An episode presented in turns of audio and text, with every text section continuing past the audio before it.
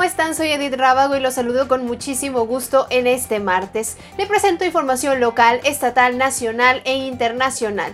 Vamos con las noticias.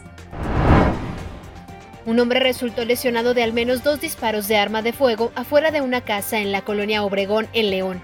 El hecho ocurrió a las 11 de la noche de este lunes sobre la calle Chopo.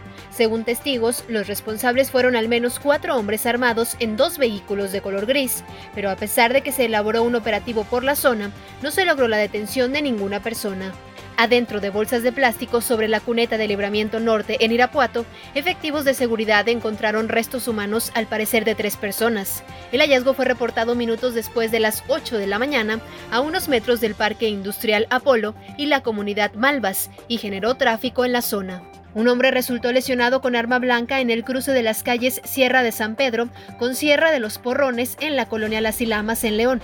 Todo sucedió a las 6 de la mañana cuando el joven, identificado como Daniel Fernando de 25 años, caminaba por el sitio y aparentemente intentaron asaltarlo, pero al resistirse lo apuñalaron en el abdomen. La noche de este lunes murió un bebé de 5 meses por COVID-19 en Guanajuato. Lo anterior lo informó el secretario de Salud del Estado, Daniel Díaz Martínez, en entrevista para TV4. Según explicó, el deceso se registró en el Hospital General de Silao y su contagio fue por transmisión comunitaria, es decir, no se sabe quién o cómo se contagió. Además indicó que a sus cinco meses, el pequeño no presentaba ningún factor de comorbilidad.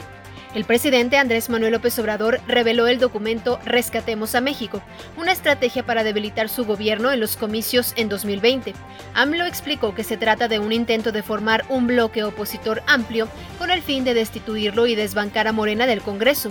En los documentos se menciona alianzas entre los partidos opositores, medios de comunicación y columnistas, así como empresarios, asociaciones civiles y expresidentes.